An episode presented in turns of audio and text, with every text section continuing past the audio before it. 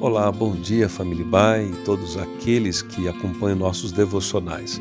Aqui quem fala é o pastor Natan Carvalho e este é o devocional diário da Igreja Batista Avenida dos Estados em Curitiba, Paraná.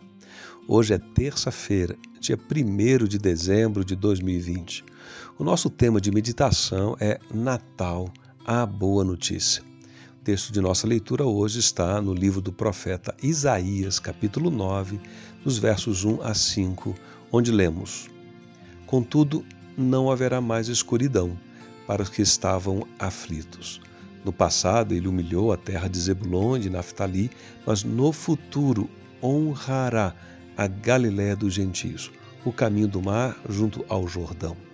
O povo que caminhava em trevas viu uma grande luz e sobre os que viviam na terra da sombra da morte raiou uma luz. Isaías é considerado o livro do Antigo Testamento e também o autor profético que mais fala da vinda do Senhor Jesus Cristo. O Novo Testamento cita e aplica mais texto do livro de Isaías do que de qualquer outro profeta do Antigo Testamento. Ele escreveu essas profecias mais de 700 anos antes do nascimento de Jesus, ali por volta dos anos 765 e 681 a.C.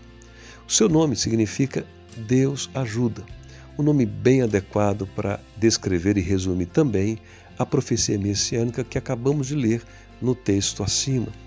Ali aprendemos que o Natal é a boa notícia de que ninguém mais precisa andar perdido em uma vida sem propósito, esperando apenas a morte chegar. A ideia de estar numa escuridão não é uma ideia boa.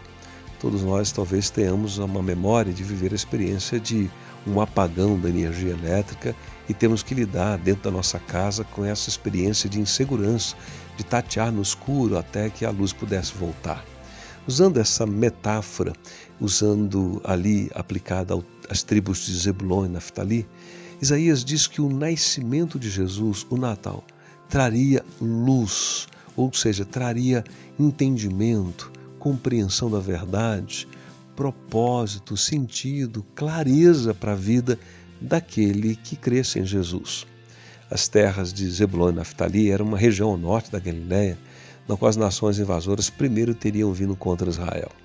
O que Isaías, portanto, quer dizer, usando essa figura das terras de Zebulon e Naftali, é de que essas regiões, que eram assim uma espécie de terra da sombra da morte, porque era a primeira a sofrer as invasões, no futuro, quando o Messias viesse, ele andaria por ali, ele faria milagres e ele pregaria o Evangelho de Deus por ali e a glória de Deus se manifestaria naquele lugar através do Messias, isto é, através de Jesus. Então, aquela região chamada Galiléia dos Gentios, não seria mais conhecida como região de trevas, mas uma região de luz, não uma região mais da terra da sombra da morte, mas a região da promessa de vida eterna que o Evangelho traz. Querido, que imagem bonita, que imagem preciosa.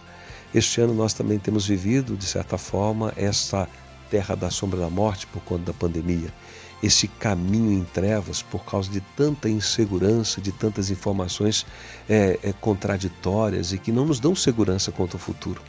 O Natal é essa oferta da boa notícia de que Deus nos conhece, sabe das nossas lutas e que através de Jesus ele vem ao nosso encontro para iluminar a nossa existência, a nossa vida, para nos dar vida eterna, vida em abundância.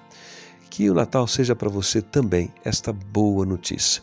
Que Deus abençoe a sua terça-feira. Nos vemos amanhã, se Deus quiser.